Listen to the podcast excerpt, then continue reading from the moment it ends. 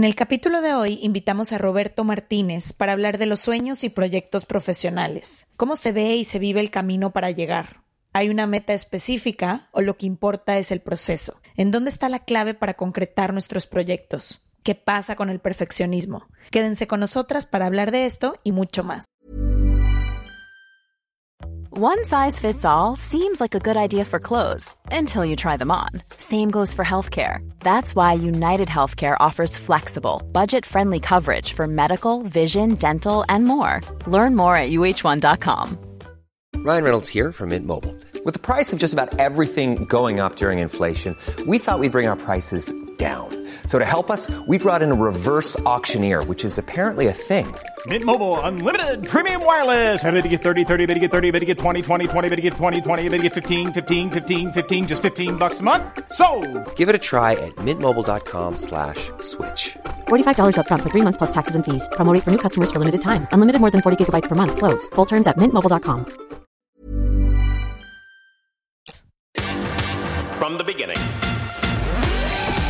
Se regalan dudas nace de la infinita necesidad de cuestionarnos todo. Todo. Todo lo que está a nuestro alrededor. ¿Por qué creemos lo que creemos? ¿Qué alternativas hay? ¿De dónde venimos y hacia dónde vamos? ¿Cómo tomar decisiones más informadas? Coexistir para vivir más intensamente sin dejar de crecer. Hemos tenido tantas dudas durante tanto tiempo que te las queremos regalar. Soy Leti Sagún Y yo, Ashley Franje, y en este espacio invitamos a expertos, amigos, profesores, gente que queremos y que admiramos, que sabe y no sabe tanto. de todo eso que tendríamos que estar hablando.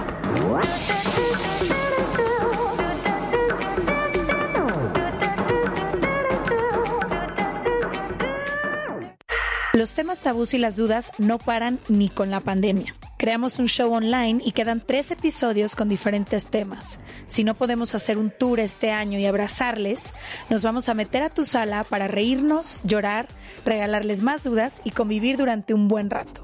Acompáñanos y compra hoy tus boletos, Rompiendo Tabús 2021. El sábado 12 de junio hablaremos sobre el final de una relación. El sábado 4 de septiembre sobre los amigos, la familia y las relaciones. Y el sábado 4 de diciembre sobre el cierre de ciclos. Consigue tus boletos hoy mismo en serregalandudas.com diagonal boletos. Bienvenidas y bienvenidos a otro martes de Se Regalan Dudas. Estamos felices, nueva temporada, nuevos invitados. Y hoy nos emociona mucho el invitado que tenemos, pero también como todo lo que queremos hablar, porque son preguntas que constantemente nos hacen en las redes de Se Regalan Dudas. A mí mucho en mis redes y estoy segura que también a ti, Ash. Pero a mí sobre todo cuando creo que ya les he contado por aquí, pero hace tiempo daba como talleres y cursos alrededor de cómo aterrizar las ideas que tenías en la cabeza, cómo darle seguimiento a tus proyectos y poder vivir de eso. Y creo que eso es algo que compartimos muchas personas, ¿no? Al final todos tienen como alguna idea de proyectos que quieren empezar, ideas, sueños y muchas veces no sabemos cómo acompañarlos y cómo hacer que cobren vida, pero sobre todo cómo poder pagar la renta de eso. Hay muchas personas que tenemos sueños muy claros y es como, bueno, sí, me encantaría ser escritor, pintor, bailarina, pero luego cómo le hago para vivir en este mundo en el que tengo que pagar mis cuentas. Entonces creo que hoy vamos a tratar de hablar alrededor de esos temas, de cómo, qué consejos les podemos dar para seguir la vida haciendo algo que, que te guste, cómo puedes empezar a hacer los proyectos que tienes en mente, cómo aterrizar tus ideas, si tienes una buena idea, cómo ejecutarla. También creo que podemos hablar un poco que nos piden mucho como de no sé a qué dedicarme o estoy recién graduado o estoy estudiando una carrera y no estoy seguro si me dedico a eso. Entonces creo que podemos explorar un poquito de todo eso, ¿no? Como las profesiones, el éxito, cómo acompañar nuestros proyectos y ojalá que les guste porque independientemente de lo que se dediquen, si en cualquier momento de su vida van a tener algún hobby, algún proyecto, algún negocio o ya lo tienen, creo que lo que les podemos compartir hoy solo va a enriquecer eso que ya hacen. Y también creo que eh, tanto nuestro invitado como nosotras eh, nos dedicamos a abrir conversaciones, ¿no? Y estar cuestionándonos no solo esto de qué es el éxito, pero también eh, nuestros proyectos se basan en el intercambio de opiniones, en el intercambio de historias que nos topamos, que queremos darles el espacio y demás. Entonces creo que también estará muy padre hablar hoy sobre eso, sobre por qué es tan importante hablar, intercambiar, decir tu opinión, aprender a, a dialogar, practicar un poco la tolerancia cuando hablamos y por qué son tan importantes estos espacios. Desde hace 10 años, yo antes de tener el podcast, trabajaba en televisión, es Leti la que les habla, y literalmente cuando me preguntan a qué te dedicas, yo digo a contar historias y a escuchar historias, a eso me dedico. Y creo que he podido vivir muchas vidas de diferentes personas y muchas experiencias a través de esas historias. O sea, quizá en mi vida propia, no he vivido tantas cosas, pero sí el haber entrevistado a personas los últimos 10 años de diferentes industrias, porque me ha tocado entrevistar a personas destacadas en el cine, en el deporte, en la industria de la moda, arte, música, y ahora en el podcast, pues a diferentes expertos, historias de, de personas. Creo que al final ha habido muchos aprendizajes a través de ellos, de cosas que no, he tenido que experimentar en cabeza propia, pero sí he aprendido en cabeza ajena. Y también creo que eso comparte nuestro invitado hoy, ¿no? Al final creo que de escuchar tantas cosas hay muchas que se quedan contigo y que aplicas ya a tu vida. Entonces, qué rico poderles compartir todo eso hoy. Eh, le vamos a dar la bienvenida a Roberto Martínez. Él tiene un podcast que nos encanta, que se llama Creativo. Es podcaster y escritor. Bienvenido, se regalan dudas. Muchas gracias por la invitación y por el espacio. Encantado de estar aquí y un gustazo conocerlas. Igualmente, igualmente. De repente ahí vemos cositas y ya le digo, mira qué chido esto, mira qué padre están hablando de esto. Muchas gracias también. Yo digo, tengo rato ya siguiéndolas. Fueron de las pioneras en Spotify y, y pues encantado de estar aquí en este espacio que ahí siempre digo yo de repente, porque no es tan sano, pero de repente veo los rankings y siempre están arriba de mí.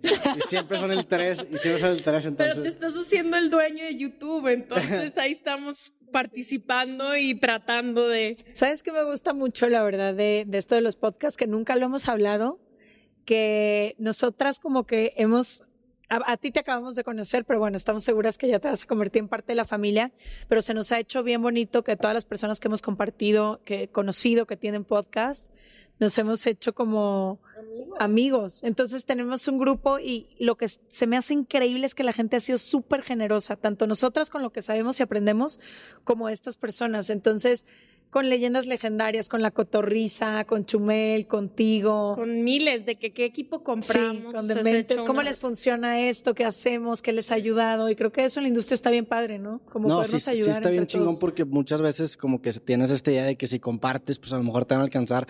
Pero al revés, el compartir y el subir la vara para todos te forza a tener que superarte de otra forma y mejoramos todos. Entonces sí, yo también soy mucho la idea de compartir información, compartir métodos que me está jalando que no, porque creo que es lo que mueve también una industria hacia adelante. Y al final también creo que es una como idea que nos han vendido esto de la competencia y de que solo hay, o sea, el ranking de no sé qué, pues eso existe porque alguien dijo va a haber un ranking, pero creo que hay para todos. Hay gente que le gusta tu podcast más que el nuestro por tal cosa, o sea, como que creo que del pastel todos podemos, o sea, si yo te el sol sale para todos. Ajá, el sol sale para todos y si te digo, "Oye, mira, nosotros lo estamos haciendo así", no te va a quitar a ti, o sea, el espacio ahí. Siento que eso es lo chido de poder compartir, sobre todo en proyectos que son a veces tan similares. Sí, no, creo que el ancho de banda del Internet cabemos todos. Y sí, muchas veces tienes esta idea de que, ok, el, éxito es como un pastel limitado, pero no es cierto. La neta, ahorita, y más ahorita que estamos en la época de, hablarle a nichos y no necesariamente a las masas, hay, hay lugar para todos y, y, sí, encantado de estar aquí otra vez. Oigan, eh, bueno, ya hablando del tema en específico de hoy, ¿qué nos podrían compartir los dos que hayan aprendido cuando han tenido una buena idea en su cabeza, un proyecto, algo que quieren hacer, un sueño, que les ha ayudado a aterrizarlo al mundo. No nada más que viva en, ay, me imagino tal cosa o quiero hacer tal cosa, sino voy a hacer que en realidad pase esto que me estoy imaginando. Eh, creo que en este momento le podemos ayudar a la gente como que todas esas grandes ideas que tienen en la cabeza, cómo pueden empezar a bajar al mundo. Pues yo, lo primero que a mí me marcó muy cabrón en este tema fue el, el, el hecho de que las ideas están sobrevaloradas. Y esto lo saqué, hay una, una conferencia muy buena de un chavo que se llama Say Frank, que tengo rato sin verlo, pero él, él, él fue el primer blogger, este, incluso pre-YouTube, y él tiene una conferencia muy buena que dice que las ideas en la vida creativa están sobrevaloradas en el punto de que mucha gente vive bajo esta narrativa romántica que solamente tienes una, una gran idea que vas a ejecutar a lo largo de tu vida y que tienes que estar listo para ejecutar esa gran idea y él dice que eso es mentira, que tu cabeza es una maquinita de generar ideas y de hecho el, secreto de la vida creativa consiste en gastar tus mejores balas lo antes posible y dar ese salto de fe que implica el entender que tu cabeza con ese vacío que generó el sacar esa idea, va a generar mejores ideas a futuro. Entonces, yo empezaría por ahí. La neta, para mí, la clave de, tener una vida creativa, más que nada cuando hablas en tema profesional, es hacerte bueno ejecutando y sacar las balas lo antes posible y confiar en que tu mente eventualmente va a llenar ese vacío con otra buena idea.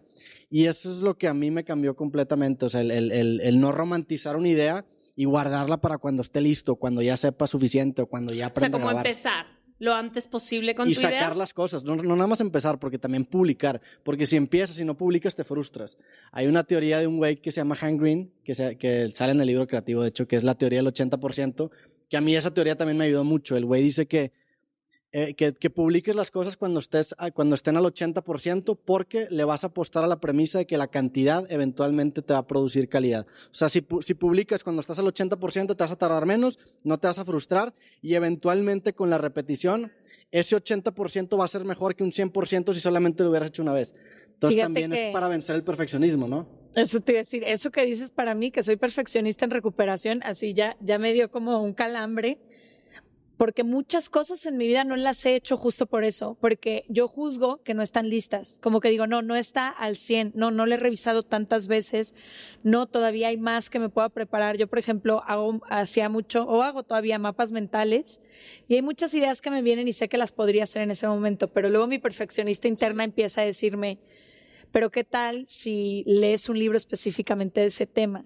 ¿Y qué tal si agregas otras tres conceptos y haces un mapa más completo? ¿Y qué tal? Y acabas sin mapa. Y acabo sin mapa. Esa es la realidad y creo que eso le pasa a muchas personas, ¿no? Como que, eh, sobre todo los que somos perfeccionistas y sobre todo no sé si les ha pasado a ustedes cuando te imaginas o tienes una expectativa de cómo se tiene que ver ese proyecto o esa publicación yo creo, o por lo menos en los talleres veía que mucha gente no empezaba porque juzgaba que para empezar tenía que verse de cierta manera. Entonces, yo para ser bailarina necesitaría tener 10 años de clases y como apenas voy en mi año 3 o año 4, no puedo todavía empezar a publicar. O yo como escritor no estudié nada que tenga que ver con esto, no estoy lo suficientemente preparado, lo suficientemente listo. O yo como cantante no tengo todavía a un representante y a un manager y no tengo mi álbum completo listo, entonces no voy a sacar ningún cover todavía. Y creo que eso roba muchísimos sueños y proyectos porque en el en el creer que se tiene que ver de cierta forma, no te animas a empezar ya con lo que tienes y con lo que hay el día de hoy, como sea yo también lo que he aprendido en este tema es que todas las ideas llegan a ti y merecen su espacio y su momento. O sea, como que creo que a veces somos, juzgamos nuestras propias ideas muchísimo, ¿no? De que, ay, se me ocurrió un podcast. Si le hubiéramos dado 10 minutos más a la pensada, no lo hubiéramos hecho. Pero creo que todas las ideas merecen ser ejecutadas y merecen darle su espacio o al menos su, su momento de pensártela dos veces. Como que creo que creemos que si todo el, día estamos pensando y nos llegan ideas, como dice Elizabeth Gilbert, que andan volando por ahí y de repente te bajan, y siento que a veces no les damos el espacio y el momento para poder ejecutarlas y para poder darles el espacio y el tiempo que se merece cada una de las ideas que tenemos. O sea, como que creo que a veces pensamos que solo la gente que es que son los científicos, que es la gente que ya está involucrada en el medio, que no sé qué, tiene la oportunidad de ejecutar ideas y creo que todos deberíamos de darle la chance a nuestras ideas.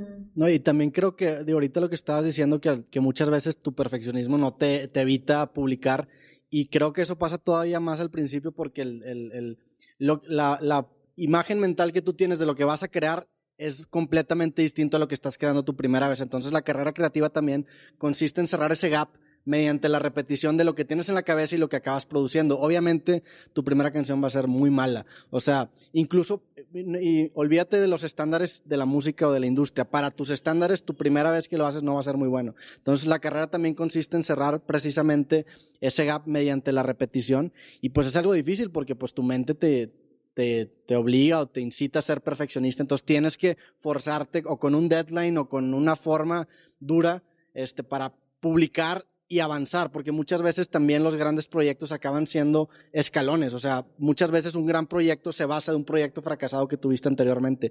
Y si nunca publicas, no te das oportunidad de, avanzar progresivamente en la carrera.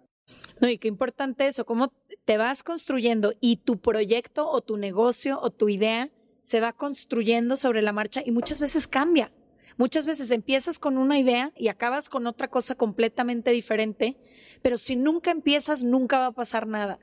Y, me acuerdo ahorita, por ejemplo, tenemos una amiga cantante que me decía, es que yo tengo ganas de tener todo el, diseño creativo, como la Rosalía, que todo lo que saca está... Sí, pero la Rosalía no empezó así. La Rosalía ha ido construyendo una marca y una creación y una imagen y su música conforme ha pasado el tiempo, ¿no? Su primera canción, o ahora que lo pienso, mi primera entrevista no se parece en nada en cómo puedo hacer una entrevista ahora, pero si no hubiera empezado por ahí, no podría ir mejorando lo que voy haciendo sobre la marcha. Pero también creo que quienes tenemos proyectos que les ha ido muy bien y todo, tenemos un deber de contar que no, o sea, que no todo ha sido de que, ay, llegué y buenos días, todo está perfecto, sino que ha sido todo un caminar y que seguimos aprendiendo y que seguimos construyendo, creyendo y empezamos tú y yo solas, pero ahora ya somos muchísimas. Entonces, como que creo que también es un poco nuestra responsabilidad de contar los procesos, porque decimos o enseñamos, pues ya ahorita ya nos ven de que, ay, todo está perfecto, tienen un pod, y es como, ha habido dos años de muchísimo trabajo y de que se ha cambiado completamente la estructura 100 veces, pensando, empezando por la pandemia, que todos tuvimos que cambiar la forma de trabajar. Entonces también creo que es importante estar contando los procesos de cada uno. Sobre todo con la narrativa de éxito de redes sociales, ¿no? Esta idea de que de la noche a la mañana todo, todo se hizo mágico y entonces ya estas personas viven de nada, de hacer nada creo que sí es importante regresarnos y decir todo, todo va construyendo al final. Y, es, es clave el, considerar ese elemento de caos, porque ahorita cuando estábamos haciendo la introducción me habían puesto escritor, ¿qué más? Este, y te dije, conferencista no me gusta tanto, porque creo que el conferencista cae mucho en la falacia del historiador en el sentido de que, pues yo te podría decir cómo llegué a donde estoy yo, pero estoy asumiendo que fue una narrativa lineal en el que si tú la sigues al pie de la letra vas a llegar a la misma posición en la que yo estoy y para mí eso no es cierto. O sea, para mí el éxito creativo consiste en estar recalculando, como dice Odín Duperón, el estar recalculando todo el tiempo y estar tomando decisiones a la marcha y es bien fácil voltear a ver en retrospectiva e intentar contarle una historia, algo que fue casi caótico. O sea, realmente, pues yo estudié ingeniería de software, yo empecé haciendo videos de noticias, tuve un blog escrito y después acabé en el podcast. O sea, son, son como que estos elementos caóticos que en el momento tienes que estar recalculando y, y, y, por eso no me gusta tanto el, el, recurrir tanto a la faceta conferencista porque creo que caigo mucho en la falacia del historiador y pues no, no, no es cierto muchas veces esa historia que cuento yo de, de las cosas. Creo que también un poco como a nosotras nos pasa mucho que nos escriben qué micrófonos usan, a mí, ¿qué, pero qué estudiaste? ¿Dónde te preparaste para hacer lo que ahora haces? O cosas así. Y muchas veces es que no tiene nada que ver con eso. Hoy, de hecho, estamos estrenando nuevos micrófonos que no podíamos conectar hasta que llegó Roberto, pero durante mucho tiempo tuvimos unos micrófonos los más baratos que había porque era para lo que nos alcanzaba, que nos recomendó una persona en una tienda que llegamos eh, accidentalmente y a través de Google y YouTube con tutoriales vimos cómo se grababa un audio y cómo poderlo subir. Muchas veces no tiene que ver con las cosas que creemos que tenemos que tener para estar listos para hacer tal o cual proyecto, ¿no? Y yo, un ejemplo que ponía mucho, por ejemplo, en los talleres era, alguien me decía, bueno, es que quiero tener una panadería y una repostería y que me vaya increíble y ser muy exitosa, ¿no? Pero no tengo, no tengo para hacer todo eso que quiero y la renta y pagarle a cuántas personas y los hornos y me va a salir en un dineral. Y yo le decía, bueno, empieza en lo micro, empieza chiquito, empieza en tu casa con lo que tienes horneando, vendiendo y viendo primero si funciona, si es, algo que gusta, cómo lo recibe la gente, a cuánto lo puedes vender, cómo puedes ir mejorando la receta, que sí, que no. E, eso, eso que dices me, me llama mucho la atención porque, claro, o sea, para mí el, la máxima forma de procrastinación, especialmente en el medio en el que estamos ahorita, es con el equipo. O sea, el equipo muchas veces se interpone en empezar porque te abrumas. Entonces, irónicamente, la mejor forma de empezar es con el menor equipo posible o con el equipo más simple posible, porque así no te vas a abrumar con la complejidad técnica que implica tenerlo mejor. O sea, si tú te compras la guitarra más cabrona, pues va a tener un chingo de efectos y un chingo de pedales y va a ser, no, o sea, te vas a acabar abrumando por la tecnicidad de ese instrumento tan complejo que en lugar de ayudarte va a ser contraproducente. Entonces, irónicamente, creo que lo mejor que puedes hacer es empezar con tu celular, porque así la parte de la forma, que es o el equipo, ya la vas a tener resuelta y vas a tener que, que empezar a trabajar en el fondo, que a fin de cuentas va a acabar siendo lo más importante. O sea, de nada te sirve tener el mejor equipo si no tienes con Sí, qué empieza a tocar ¿no? el ukelele y luego ya te compras la guitarra de Sí. Jimi Hendrix, ¿no? Exactamente. Y y eso, y también lo que dijiste de la panadería, me llama mucho la atención porque justamente creo que la mejor forma de hacerlo es empezar chiquito y hacerlo lo más efectivo posible en el sentido de que a mí me gusta mucho la ideología del punk rock, que es como que esta ideología de DIY, de, de do it yourself y públicate y, y- me gusta mucho como acercamiento inicial porque te da un tacto de lo que, del proceso integral que implica el proceso creativo de lo que estás creando. O sea, si tú empiezas haciendo un podcast y te sumerges en todo, lo haces punk, le vas a entender a todo, aunque sea de forma básica, y cuando quieras escalar, vas a tener ese tacto para que cuando contrates a alguien, esa persona no te haga tonto. Entonces, también por eso te da una oportunidad bien cabrón. Y aparte, el hacerlo de esta forma va a hacer que necesites muchísimo menos para que tu proyecto sea redituable. O sea, si tú sacas un libro este, y lo haces de la forma más punk posible, o sea, quitas los intermediarios, pues no vas a tener que vender tantos libros para que el proyecto sea escalado, o sea, redituable. Una vez que ya lo escales, ahora sí puedes empezar a contratar, pero si empiezas desde lo más chiquito posible, cuando escales ese proceso vas a tener un proceso creativo bastante eficiente. Entonces me gusta mucho ese acercamiento. ¿Cuál es el consejo que les ha servido a los dos? O sea, para que me la contestes tú, Leti, y también tú, que les ha servido a los dos más mientras empezabas? ¿O consejo o algo que tuviste que repetir varias veces? Pues yo creo que sería, y esto creo que lo, escuché en una conferencia de Chumel que di en Monterrey hace mucho. Sí, saludos a Chumel Torres, que el güey decía, dale con lo que traes. O sea, realmente empieza con lo que tengas. Muchas veces, hay una cita también muy famosa de Stravinsky que decía, entre más me limito, más me libero. Y es que irónicamente las limitaciones te acaban liberando porque el arte, si lo descompones a su, a su, a su esencia más pura, es una serie de decisiones binarias que se basa en sí o no. Esto, por ejemplo, una canción, ¿esto suena bien sí o no? ¿Esto suena bien sí o no? Te vas en ese caminito de decisiones binarias y eventualmente esas decisiones te, te llevan a un producto. Cuando tú te limitas por equipo o por lo que tú quieras, haz de cuenta que estás empezando la carrera con, con, con decisiones pretomadas. Entonces te faltan menos decisiones para llegar a un producto final. Entonces, las, irónicamente, las limitaciones son bendiciones porque ya empezaste, o sea, ya tienes, ya le tienes que dar con esto. Entonces, para mí sería, el, el, en lugar de ver tus limitaciones como algo negativo, velo como la canchita en donde vas a jugar y en esa cancha con la que tienes, tienes que ser el Messi, tienes que ser Cásparo, tienes que ser un crack en la canchita que te tocó jugar. Entonces, para mí eso fue clave, o sea, limitaciones tanto de equipos como limitaciones físicas. O sea, por ejemplo, no sé, a lo mejor yo arrastro mucho la S cuando hablo. Entonces, en lugar de intentar esconder eso, lo presento de forma en la que esa limitación personal define mi estilo. Y eso también me gusta mucho. Hay, un- hay una técnica de, restauración de cerámica japonesa que siempre menciona que se llama kintsugi, que la idea de la, o sea, la idea de esta técnica es hacer que las fracturas de una pieza se vuelvan el, el núcleo, la parte más importante de la misma.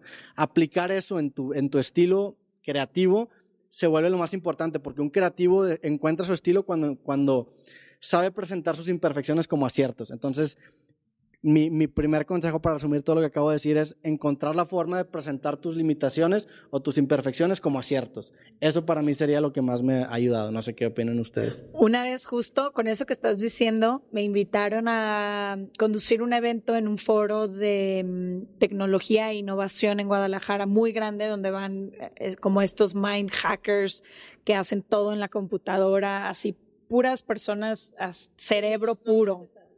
No, ni, pero de verdad lo que estaban haciendo y la innovación que tenían y todo. Y entonces tenían, eh, les estaban haciendo una prueba venían de diferentes partes del mundo y armaban equipos, ¿no? El equipo sueco, el equipo mexicano, el equipo... Y mm, les daban un reto de algo que tenían que cumplir y tenían diferentes presupuestos de acuerdo al país que los enviaba. Y el país con menos recursos para cumplir con lo que se necesitaba era México y justo ellos ganaron el reto. Y cuando los estaba entrevistando para ver cómo le habían hecho, fue justo por eso. Como no tenían facilidades para nada, tenían que usar este cerebro de hackers que ellos tenían y las herramientas y los instrumentos justamente para solucionar esto y, otra, y otros países que tenían facilidades, que les ponían expertos, que tenían los recursos, no lo, no lo pudieron solucionar en tan poco tiempo. Entonces, a veces tus limitaciones son también grandes oportunidades, ¿no? digo, dependiendo obviamente del contexto, no quiero decir que siempre, pero a mí una de las cosas que, que me ayuda... Eso que acabas de decir me, me, gusta mucho y sí, tienes razón, o sea, a lo mejor llega un punto en el que estar tan limitado ya no es productivo, ¿verdad? Sí, si no, si no tengo cubiertas mis necesidades básicas, no puedo ni pensar en el pero proyecto. para la gran mayoría de los casos, y creo que la gente que, está, que tiene el tiempo de escuchar este podcast, ese, esa premisa sí le funciona y, jala muy cabrón. O sea, por ejemplo, hay, una vez hice un podcast que se llama La desventaja del privilegiado y es precisamente eso, hablábamos específicamente de la vida social, por ejemplo, cuando estabas en prepa o en secundaria. El hecho de no ser tan popular te forzó a ti mismo a desarrollar una personalidad que después en un futuro te acaba beneficiando y es porque no tenías esa necesidad de atención cubierta. Entonces muchas veces el estar en una posición privilegiada te afloja, o sea, te hace flojo y te hace no, no, no tener que recurrir a, desarrollar otros métodos para generar tanto atención, dinero, lo que tú quieras. Entonces, si, si se sabe canalizar, obviamente hay límites, obviamente si te estás muriendo de hambre no, no vas a tener tiempo ni siquiera de pensar en lo que te estoy diciendo, pero para la gran mayoría de los casos de personas que nos están escuchando en este momento creo que se aplica. Fíjate que mi, el mío sería, mi respuesta sería justo por ahí. Cuando yo quería dedicarme a ser conductora y entrevistar, lo primero que hice fue ir a YouTube y buscar a las grandes personas que se dedicaban a esto. Y entonces empecé a hacer como un comparativo, ¿no? Y ya puse a Oprah y a Ellen DeGeneres y a Rebeca de Alba y a las personas que hablaban español. Y como que me juzgué desde ahí, dije, yo no tengo nada de esto. No estudié nada para medios de comunicación, no tengo el cuerpo y el closet de la mayoría de las conductoras que están ahorita en televisión, eh, no sé hablar como ellas, nunca he estado frente a una cámara, me sudan mucho las manos, como que juzgué todos estos aspectos y dije, no, no, sirvo para eso. Y después, conforme empecé a hacer castings y demás, sin mucha preparación, empecé a quedar en proyectos, ¿no? Y en proyectos que yo soñaba. Y el primer especial que hice fue para Oscar de la Renta y luego trabajé en Entertainment Television y luego en Discovery Channel y ahora en TNT. Y con mis tres productores de, estos tres grandes canales internacionales acabé siendo así de que hermana o hija o amiga o lo que sea, nos amamos. Entonces ya que les tenía confianza, pues a los tres algún día les pregunté de qué y por qué yo tenías muchísimas opciones, en, al casting fuimos 150 personas, hay muchas, no sé, más famosas o más, con más tiempo, con más experiencia, ¿por qué le apostaste por mí? Y la mayoría de las veces tenía que ver con justo eso que yo juzgaba que no era lo que tenía que ser. Les gustaba mi naturalidad, les gustaba que yo no tenía esta estructura de la televisión que muchas personas tenían, les gustaba que era muy, muy fresca y las personas se podían identificar mucho conmigo. Y para mí todo esto era lo que yo quería esconder, porque yo decía, es que esto no cumple con el estereotipo de cómo tiene que ser la persona que se dedica a tal cosa. Entonces, yo sé que no todas las personas que nos escuchan van a querer dedicarse a lo que yo, pero mi aprendizaje es, no juzgues que las cosas tienen que ser de cierta forma porque tu propia historia, tus experiencias, tus cualidades, incluso tus defectos y esas cosas que juzgas o que quieres cambiar, son las que hacen esa combinación única en ti que va a funcionar por algo que nadie más funcionaría, porque nadie más tiene esa combinación que tú tienes. Hey, I'm Ryan Reynolds. Recently, I asked Mint Mobile's legal team if big wireless companies are allowed to raise prices due to inflation. They said yes. And then when I asked if raising prices technically violates those onerous two-year contracts, they said, "What the f*** are you talking about? You insane Hollywood ass." So to recap, we're cutting the price of Mint Unlimited from $30 a month to just $15 a month. Give it a try at mintmobile.com slash switch. $45 up front for three months plus taxes and fees. Promo for new customers for limited time. Unlimited more than 40 gigabytes per month. Slows. Full terms at mintmobile.com. Hey, it's Paige DeSorbo from Giggly Squad. High quality fashion without the price tag. Say hello to Quince. I'm snagging high-end essentials like cozy cashmere sweaters, sleek leather jackets, fine jewelry, and so much more. With Quince being 50 to 80% less than similar brands. And they partner with factories that prioritize safe, ethical, and responsible manufacturing. I love that. Luxury quality within reach. Go to quince.com slash style to get free shipping and 365-day returns on your next order. quince.com slash style. La primavera está aquí, así que es el mejor momento para sacar lo viejo de la rutina y vivir nuevas experiencias, entre ellas nuestros estrenos de terror y hasta una nueva manera de obtener dinero con tus compras gracias a iBota. iBota es una app que puedes descargar totalmente gratis. y que te da la mayor cantidad de dinero en efectivo en cientos de artículos y marcas. No solo las botanas que disfrutas mientras nos escuchas. Olvídate de otras apps que son igual que brujos charlatanes y solamente te dan puntos fantasmas. Con iBotas simplemente agrega tus ofertas a la aplicación y obtén dinero real que podrás transferir a tu cuenta bancaria, PayPal o tarjeta de regalo. No lo dudes y únete a una comunidad con 50 millones de usuarios que ya disponen de los beneficios de más de 2.700 marcas y tiendas, como Lowe's, Macy's, Sephora y Best Buy. Y para que termines de convencerte, en este momento iBot está ofreciendo a nuestro público 5 dólares solo por probar iBot usando el código ROR cuando te registras. Solo tienes que ir al App Store o Google Play Store y descargar la aplicación iBot gratis para comenzar a ganar dinero en efectivo y usar el código ROR. Esto es iBota en Google Play o App Store y usa el código ROR. Aprovecha los nuevos comienzos y corre a descargar la aplicación para ganar más cashback.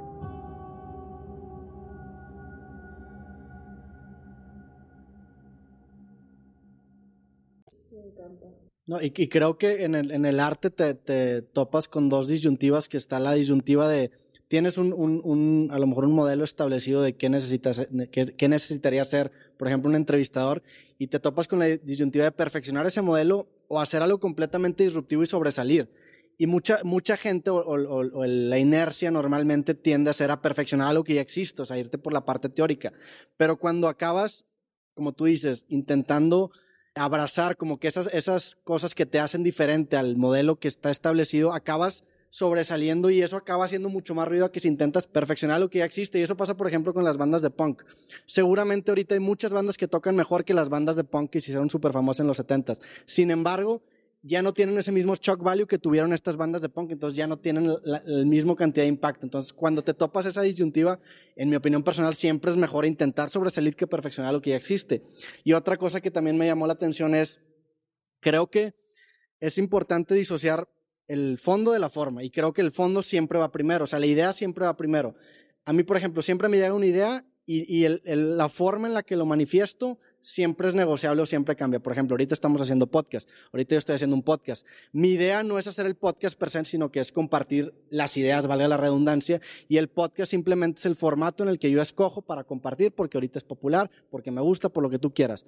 La forma siempre es negociable, el fondo no. Cuando tú tienes el fondo establecido, si el día de mañana los podcasts se mueren y siguen los hologramas, pues yo no tengo problema de migrar de forma porque el fondo sigue estando ahí. Entonces, primero creo que es importante recibir la idea y la forma se vuelve algo como trivial. Creo que mucha gente peca de, de, querer dedicarse exclusivamente a la forma. Ahorita, por ejemplo, también decías que tú te dedicabas a contar historias. Eso me encanta porque eso hace que, el, que la forma sea indiferente. Sí, lo hacía en la tele, ahora lo puedo hacer en redes, ahora en el podcast y mañana mis hijos, no sí, importa. Haces que tu fecha de caducidad personal no esté atado a un formato en específico.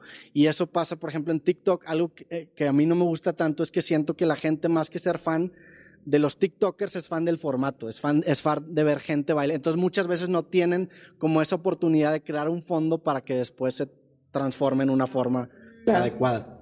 Tú no contestaste su, tu propia pregunta.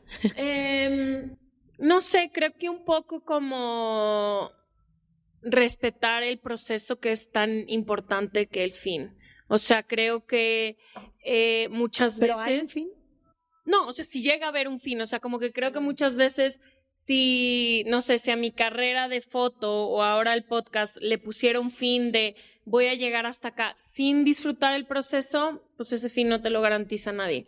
Creo que como que ha sido algo muy que siempre me ha dicho mi papá de que estás contenta hoy, estás contenta hoy, estás contenta hoy, como que no sí, creo... no cuando llegue la recompensa que te prometen, sí, sino no, en ese momento. Ajá, y creo obviamente que me encanta, se tienen que hacer sacrificios y se tienen que hacer un chorro de cosas y organización y demás, pero sí creo que tu día a día debe de ser un lugar donde te encuentres feliz y donde encuentres paz y donde encuentres sentido y donde tu forma siempre sea respetada y en lugar de vivir con esta idea de que ya me lo va a llegar, porque personalmente si hubiera con mi carrera de foto 10 años me sacrifiqué y sufrí un chingo y al final del día ahora estoy grabando podcast y no he tocado mi cámara en seis meses.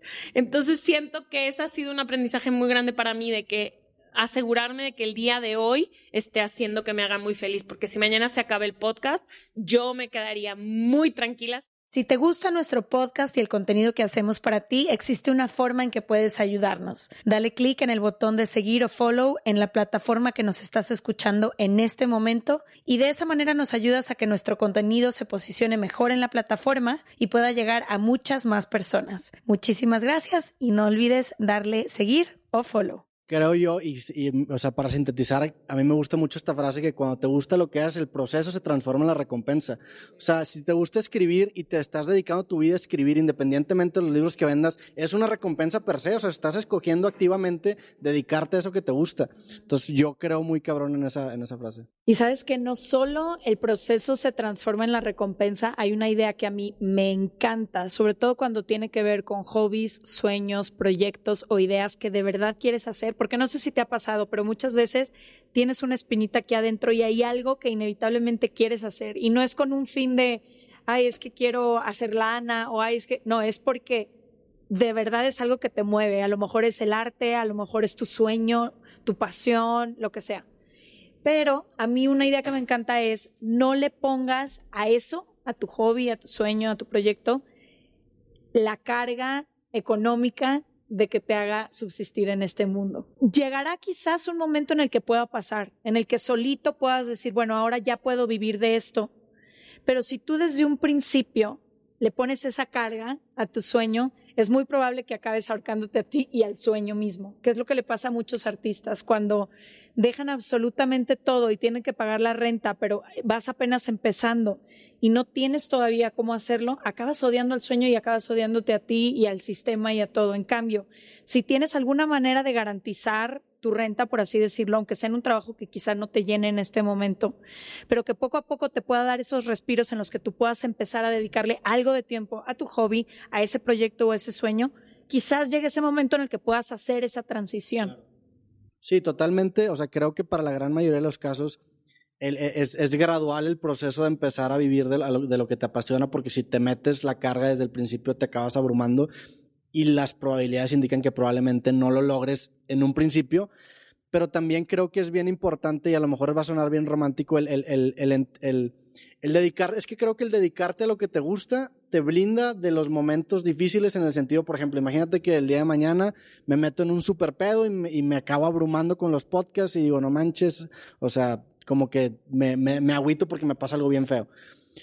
Para despejarme voy a tener que gravitar hacia lo que me gusta. Y lo que me gusta irónicamente es lo que me dedico, entonces eventualmente ese auto hack te va a acabar o sea, regresando a eso que te acaba a, lo que te acabas dedicando irónicamente. Pero sí creo que tienes que partir de un, de un, primero que nada, de un autoconocimiento personal para entender qué forma te, o sea, con qué forma te gusta trabajar, porque yo entiendo que a lo mejor soy una persona bien independiente, que no me gusta mucho delegar, pero eso, esa forma de trabajar es muy mía y es para gente que es como yo, a lo mejor gente más introvertida, pero hay gente, por ejemplo, mi amigo Maurice Dieck, que es un güey que hace contenido de finanzas, él es completamente opuesto a mí, él es súper extrovertido, él es delegato. Entonces, la forma de trabajar radica muy cabrón en un autoconocimiento personal y ver qué te funciona y qué no. Y sí, creo que es, lo más sano es gradualmente empezar a calar un poquito y empezar a encontrar ese retorno económico y no forzarlo desde un principio. Y creo que lo que decías tú, Ash, también, que esto lo dice mucho Elizabeth Gilbert, el busca algo que en el proceso te transforme porque lo que debe de transformar al artista es justamente el proceso y no la aprobación o la validación del resultado. Es decir, si tú como músico o tú como escritor dependes todo lo que tú haces en la recepción que esto vaya a tener con el público, probablemente vayas a, a sufrir y a pasarla muy mal pero quién, en quién te estás convirtiendo en ese proceso de crear, creo que es lo que hace toda la diferencia. Es muy difícil llegar.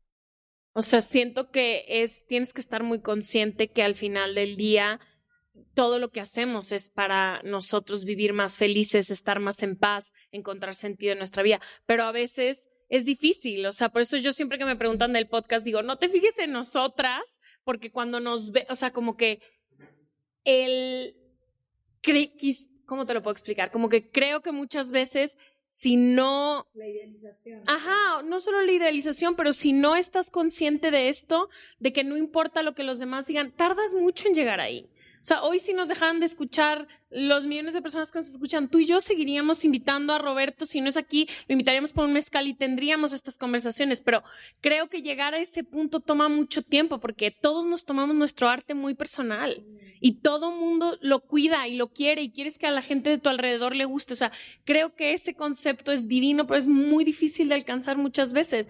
Como artista, la quinceava canción que te dicen que no, pues está cañón hacer la 16 sí es difícil, o sea, nomás como que creo que se necesita también de reconocer que es muy difícil cuando no tienes la validación que estás buscando en los proyectos a la que le metes el corazón, porque la mayoría de las personas que nos apasiona algo, le metemos corazón, tiempo, espacio, todo a estos proyectos y es difícil cuando la gente de alrededor no le gusta.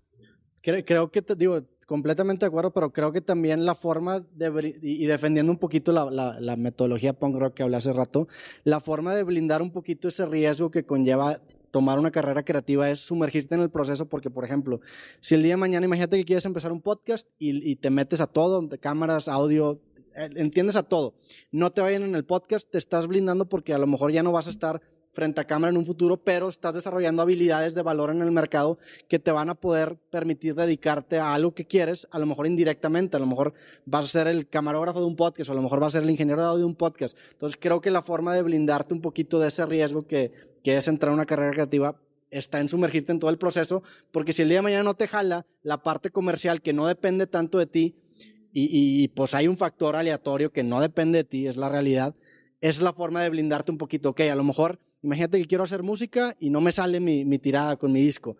Si me dediqué a mi proceso integral, sé hacer música, sé que involucra producir un disco, mezclar, el arte, el merch, hice una tienda en línea. Entonces, todas esas habilidades de valor, eventualmente, si, aunque no sean lo que tú pensaste en un principio que iba a ser, te vas a acabar dedicando a algo que tenga que ver relacionado con. Entonces creo que es la forma de blindar un poquito el riesgo para entrar a una carrera creativa, el, el involucrarte en todos los procesos, porque después a lo mejor eso te va a servir para algo más. A ver, me gustaría que habláramos de dos cosas porque esto sobre todo está muy enfocado a lo creativo, pero no, no todas las personas que nos escuchan se dedican a eso. Entonces me gustaría, uno, ver si podemos hablar un poco qué pasa con todas estas personas que no saben qué estudiar o no saben qué hacer con lo que estudiaron o no tienen claro a qué dedicarse y por dónde. O sea, si tienen algún consejo que les den a estas personas y luego ya les hago la, la otra pregunta que traigo en mente.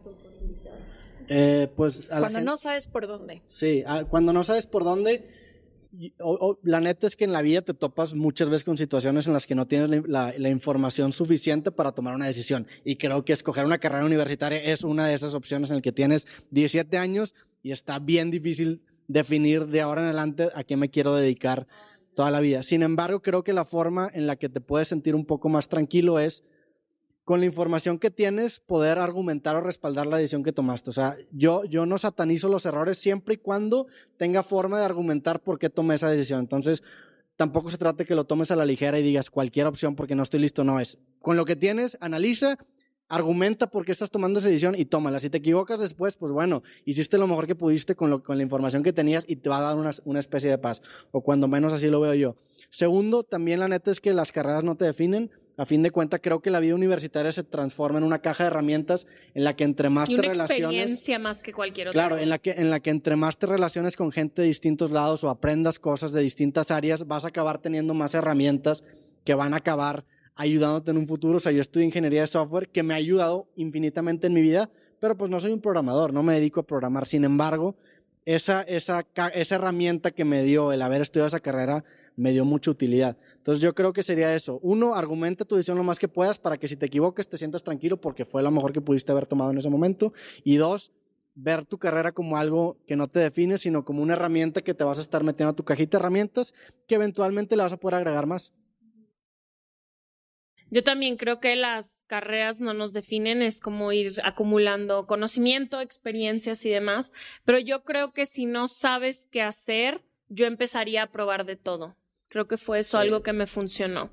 Estudié filosofía y ciencias sociales primero, luego foto, hoy estoy aquí, pero en el camino todo el tiempo he estado muy curiosa de todo lo que me llama la atención. Te he dicho mil veces, pude haber estudiado ciencias políticas, antropología, o sea, como que creo que algo que me hubiera gustado que me hubieran a lo mejor enseñado a darme el espacio es eso, a probar de todo. Aunque tengas una carrera universitaria y eres arquitecto, si siempre te ha llamado la cocina, híjole, a lo mejor los sábados empiezas en una clase, o sea, como que realmente darte el permiso y el derecho que tienes de explorar la vida, porque todos tenemos el derecho simplemente por estar aquí de poder explorar todo lo que nos gusta. Entonces, ese sería mi consejo, como que literalmente haz una lista de todo lo que te gusta y explóralo. Creo que ahí hay mucho, o sea, ahora en el mundo en el que vivimos te puedes dedicar ya a lo que quieras, ya que nomás había cinco carreras antes de contabilidad, este mercado, ya no existe eso, ya hay proyectos de todo, de todo tipo, cada vez es más fácil tener carreras a lo mejor no convencionales y yo diría eso, como permitirte explorar y creo que otra vez, pues, regresando un poco, ese es el camino, ¿no? Es ir explorando, por más que a lo mejor tengas yo sé que tú naciste sabiendo lo que querías, pero la mayoría de nosotros no, y creo que está muy chido ir explorando y saber que de muchas formas puedes sentirte pleno, de muchas formas puedes ser feliz, haciendo muchas carreras, muchos trabajos. Entonces, como que no creo que la vida tenga solo una respuesta, de que solo a esto me voy a dedicar, no. Entonces, como que eso, como jugar con la posibilidad de que te gustan muchas cosas. Yo creo que una de las cosas que más funciona es el autoconocimiento rara vez nos detenemos a preguntarnos quiénes somos, qué nos gusta, qué nos mueve, qué nos hace sentir inspirados, qué nos mantiene con vida, qué, de qué hablo muchas veces durante mi semana, qué temas me apasionan, qué leo. Cuando empiezas a analizar todo eso, te vas a dar cuenta que hay muchas cosas en común, muchos factores que a lo mejor se pueden entrelazar de cierta forma.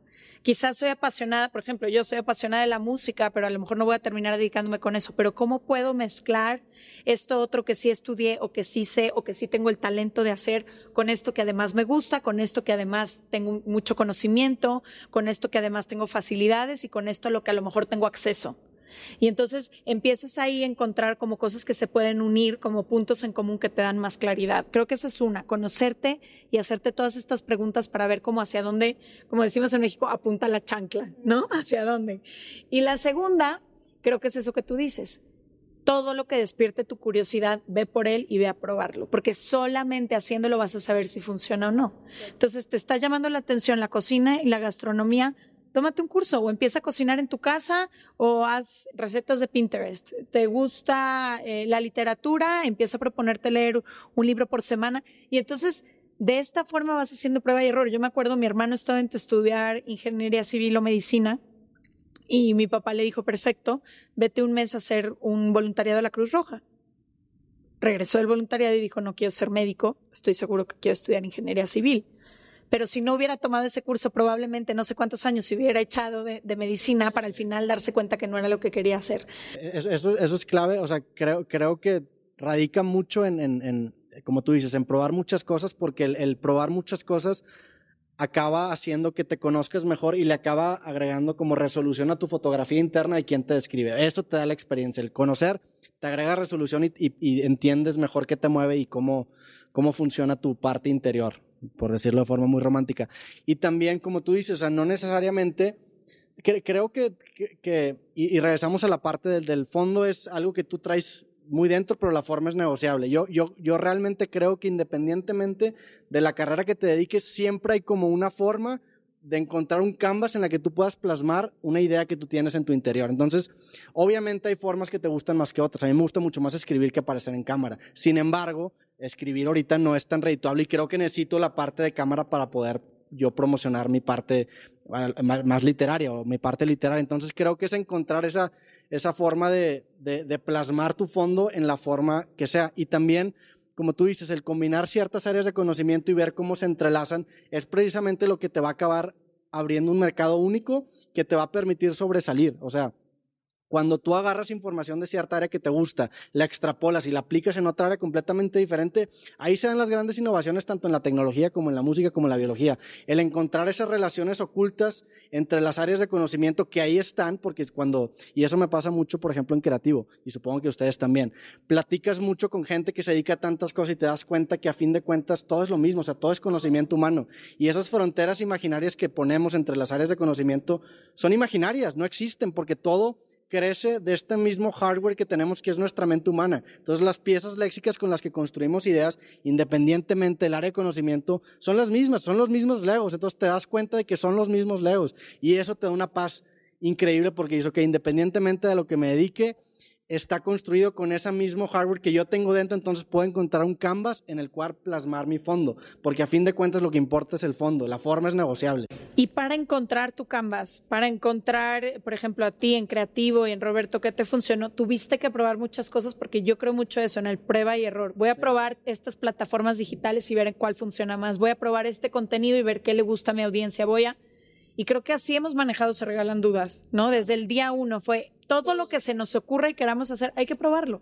Ya nuestra propia comunidad y nuestra propia audiencia nos irá guiando y nosotras también. Hay cosas que por más que funcionen, jamás vamos a hacer o cosas que no funcionan en absoluto y que nos apasionan y decimos, bueno, eso lo dejamos para hobby porque a nuestra comunidad no, les, no le gusta. Pero haces tú mucho eso, o sea, como ir probando. Yo en el libro creativo hablo sobre la mente del creativo y, y, tengo como que estas dos personalidades que así veo yo a la mente de un creativo, que es el artista que es este ente caótico que experimenta, que conoce, que va de fiesta, que se absorbe o que absorbe experiencias para poder encontrar inspiración. Y luego está la contraparte del artista, que es el editor, que es el güey que aterriza a este artista y le dice, ok, esto es posible, esto no es posible. En mi propio proceso creativo del podcast yo lo tengo muy marcado. Por ejemplo, para mí la conversación, que es como el núcleo de mi podcast, es un espacio sagrado en el que no estoy pensando en nada más que en lo que me es interesante a mí. O sea, yo percibo lo interesante una vez que tengo este ritual, que es la conversación con la otra persona, en, la que realmente hago un esfuerzo muy consciente en, el, sentido de que no meto patrocinadores, este, no, no estoy pensando en qué se va a hacer viral o en qué puedo hacer clip, estoy pensando en platicar en lo que para mí es interesante. Una vez que termine ese espacio sagrado, entra el editor completamente y esta pieza que nació de un espacio limpio, con todas las comidas del mundo, ahora sí la, la meto en esta maquinaria de clips, de distribución, entonces, yo lo tengo bien dividido y creo que para mí es la forma más, más sana de hacerlo, como que dividir la parte pura de mi proceso creativo y después también ser consciente que tengo que vender y tengo que crecer entonces, pero yo lo divido muy fuerte. O sea, yo realmente es, grabo el podcast, no estoy pensando en qué voy a decir o en qué temas vamos a tocar, sino en lo que yo en el momento se me hace interesante. Y una vez que ya cierro ese proceso, ahora sí es distribuirlo, clipificarlo, escoger el thumbnail, escoger los títulos, pero ya con otro mindset completamente diferente. Para mí es bien sano dividirlo así. No, y me encanta eso porque normalmente, como les dije, creo que estamos involucrados todo el tiempo en nuestros procesos creativos y somos el artista, pero el productor, pero adquiriendo todas estas y no, y eso me encanta de poder dividirte ahorita solo voy a perseguir lo que sea interesante y la mejor conversación. Y como entrevistador te voy a decir algo, solamente estando presente tienes una buena entrevista. Si tu mente está en otro lado, no estás escuchando, entonces no puedes desde ahí continuar la conversación. Llegas con cinco preguntas y las lanzas y no importa lo que la persona te conteste, que eso es lo que te digo que me encanta de Oprah. Ella está tan presente en sus conversaciones que no necesita ningún tipo de guion ella sola va retroalimentando como lo que va llegando y con este creo que es un gut feeling, como este, ¿cómo se dice gut feeling en español? Una intuición de saber hacia dónde vas. Mm, sí, y creo que solo conociéndote también puedes saber eso y respetando la forma de, de tu proyecto. Mi última pregunta es, antes de que leas el libro, porque vamos a hacerle a todos nuestros invitados una pregunta de nuestro libro, es ¿qué le hubieras dicho a tu yo de hace un año? A mi yo de hace un año. Ajá. Los dos quiero que me eh, Qué reciente. Nunca...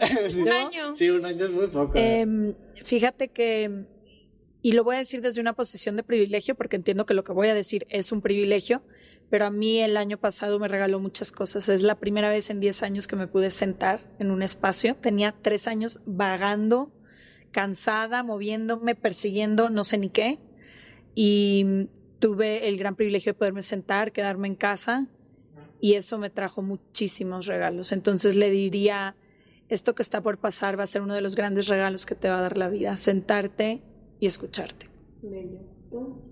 Pues yo creo que, digo, el, considerando el año pasado, pues yo creo que sería como que una reafirmación a, precisamente hacerle caso como a, tu intuición y y, no solamente perseguir la parte, la parte comercial de las cosas, sino realmente sumergirte en procesos que te brinden un poco más felicidad. Y esta parte que te comento de, compartimentalizar, creo que el año pasado lo entendí, entonces me lo reafirmaría, decir, ok, sí, sí, está sí es importante respetar como que ese proceso puro de tu proceso creativo, pero también está esta parte comercial que tienes que llenar y tienes que hacerlo. Entonces, cuando lo divides, yo encuentro mucha paz porque o estoy en este modo o estoy en este modo. Entonces, a mí me ayudó mucho o me ha ayudado mucho eso porque, porque creo que también muchas veces el artista no se profesionaliza porque no tiene esta parte del editor y es bien fácil caer en esta idea romántica de la vida creativa y de que me van a descubrir y, y, yo siempre digo, a la chingada con esa actitud, nadie te va a descubrir. Tú tienes que hacer que te descubran, tienes que tener ese bracito comercial que esté empujando constantemente tu arte y esté eh, empujando constantemente tu trabajo para posicionarte en, lugares claves y es un esfuerzo activo, no existe, o sea, a lo mejor va a haber casos que son outliers donde a, donde a gente le pasó eso, pero pues no, no, yo no quiero jugar un juego de lotería, yo quiero hacer que las cosas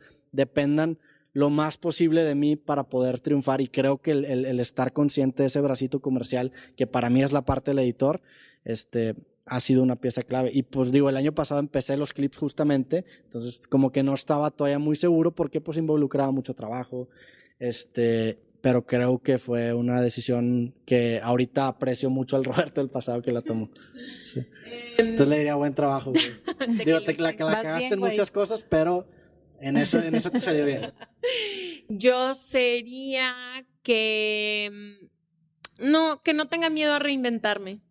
Que un poco eso, que la forma no es negociable, pero los, toda la, o sea, que el fondo no es negociable, pero la, la forma completamente. Claro. O sea, creo que a mí me costó mucho trabajo mudarme de carrera y hasta el año pasado dejé ir esa idea de que no soy una sola cosa, que puedo ser millones. Entonces, nada como esto, como no tener miedo a reinventarme, a empujarme, a salirme de mi zona de confort, o siquiera pensar que puedo ser una cosa que ahorita no soy. O sea, como esta, otra vez abrirme este espacio donde puedo decir, ah, bueno, entonces a lo mejor también puedo hacer esto y puedo ser buena en esto. Y si me tomo clases de esto, me va a salir mejor esto. Como que el darte chance de ser múltiples cosas fue un regalo que tuve. La... Que creo que la forma de internalizar como que esta idea, porque a lo mejor suena muy romántico y el fondo no es negociable y la forma sí es, y a mí me ha, me ha, ayudado mucho es entender que la carrera creativa es un proceso de mejora continua, no solamente profesional, sino personal. O sea, yo tengo pues ya ciento y cacho capítulos y soy una persona completamente diferente a quien era en el Creativo 1 a raíz de esas conversaciones que he tenido.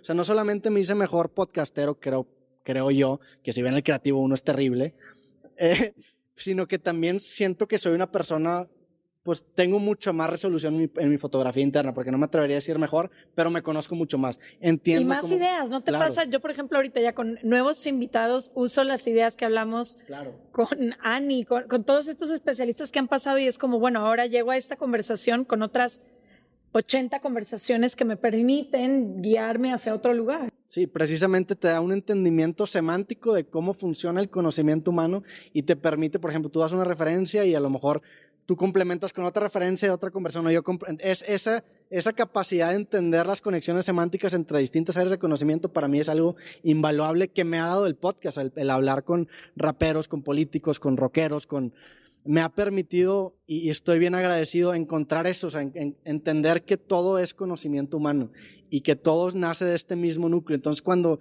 cuando lo entiendes, te, te, empiezas a dar cuenta que independientemente de la forma en la que lo plasmes, a fin de cuentas es conocimiento humano y también es un proceso de mejora continua personal. A lo mejor te va, y, y eso es bien fuerte, porque muchas veces, por ejemplo, cuando a ti te gusta una canción, el hecho de que a ti te guste esa canción habla más de ti que del artista. O sea, el arte es una técnica proyectiva. Cuando alguien te tira caca en redes sociales, habla mucho más de esa persona que de ti, porque tú simplemente eres un envase en la que en la persona proyecta tanto su mierda como su felicidad. Entonces, para mí, el arte como técnica proyectiva me ha ayudado mucho. Digo, yo soy una persona que intento ser muy científico, muy racional, pero por ejemplo, el, el, el, yo interactuar con herramientas como el tarot se me hizo completamente refrescante porque aunque no creo en ese background místico, practica mi proyectividad en las cartas y a mí eso fue algo muy refrescante. Entonces, también entender que el arte es un, una forma de proyección personal te hace como que desapegarte un poco de esa romantización de tengo que ser un libro, tengo que ser un podcast. No, güey, no importa lo que hagas. Busca Canvas en cualquier forma que, que, que, se te presente. Ah, me fascina. Que me podría quedar otras tres horas hablando de esto. Estamos llegando al final, pero me gustaría, Roberto, que escojas la pregunta que tú quieras de nuestro libro y nos digas cuál es tu respuesta. Sí, de hecho ahorita lo estaba ojeando y, y me voy a ir por la pregunta, la del, la de qué significa tener éxito y por qué, o por qué consideramos que algunas personas son exitosas y otras no. Hay, hay una frase también de, de Hank Green, que es el güey donde saqué la teoría del 80%, que dice que el éxito es lo que sea que tú le pongas, pero si lo defines mal vas a estar condenado a una idea muy trágica de esa misma definición. O sea, es, es, una prisión en la que tú mismo te vas a encerrar, entonces más te vale que tu prisión esté cómoda, básicamente. Y creo que eso es muy cierto para el área creativa porque muchas veces esta, esta, esta concepción de que la carrera creativa es muy riesgosa nace de una concepción de éxito que es bastante alejada a lo que la mayoría de las personas acaba alcanzando. O sea, muchas veces el éxito creativo tiene que ver con, con esta concepción de éxito hollywoodense en el que tienes que tener millones de personas que te están escuchando. millones que te de están dólares, sí. Creo que el éxito, o, o, cuando menos sí lo he entendido yo, es como una oportunidad de crearte una cárcel en la que tú estés como. Entonces, si tu éxito lo, lo creas con base a métricas que no tengan que ver con métricas de vanidad, o sea, métricas internas, es una cárcel bastante cómoda en la que el éxito depende de ti. Obviamente tampoco puedes caer en la inocencia de que el dinero no importa porque sí importa. Sin embargo, si tienes un proceso creativo sano que empieza, creo yo, con esta forma punk de hacer las cosas, el éxito para ti puede ser a lo mejor sacas un libro y vendes 500 libros y con eso vives. Entonces el éxito creo que es una oportunidad de crearte una prisión en la que tú puedes vivir cómodo o muy incómodo. Así lo veo yo. Y, y, es algo moldeable, o sea, muchas veces también el Roberto o el Ashley o el Leti de, de, tus 15 años crea una, una, definición de éxito que a lo mejor con el tiempo ya no es para ti y, eres tú capaz de poder deconstruir esa versión de éxito y crearte y estar reconstruyendo una versión de éxito actual. Creo, o sea, creo que no le debes nada a tu yo de, de, hace 15 años porque tú eres más inteligente que ese yo. ¿No les pasa que hay días? Hay días que éxito para mí es pararme de la cama. Sí. En días de, de, depresión, por ejemplo, creo que el éxito es muy, muy relativo. Entonces, como tú dices, construyamos un, una prisión que no nos aprisione. Sí. Gracias. Eh, buenísimo. Por estar aquí, por haber venido. Les vamos a dejar todos los detalles de Roberto, dónde encontrarlo en serregalandudas.com, diagonal suscríbete y nuestras redes sociales, arroba se regalan dudas. Gracias. No, hombre, muchísimas gracias por el espacio. Y, nos... y quiero ir a Creativo, no, ya y, le dije y la, las dos tienen invitación abierta en Creativo. Está. Muchísimas gracias y nos vemos el próximo martes. Gracias. Gracias por escucharnos. Recuerda que puedes suscribirte en cualquiera de las plataformas donde nos estés escuchando en este momento. Solo presiona el botón seguir para que no te pierdas ningún episodio. Y si crees que algo de lo que escuchaste hoy podría servirle a alguien más, te invitamos a que lo compartas con esa persona que se te vino a la mente. Nos vemos el próximo martes.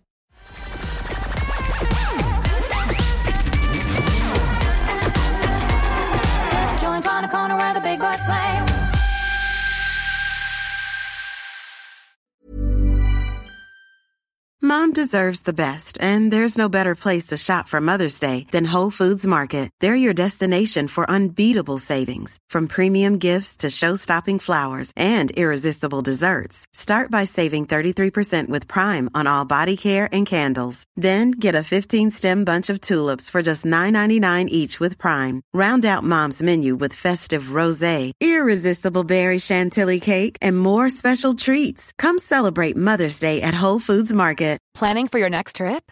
Elevate your travel style with Quince. Quince has all the jet setting essentials you'll want for your next getaway, like European linen, premium luggage options, buttery soft Italian leather bags, and so much more.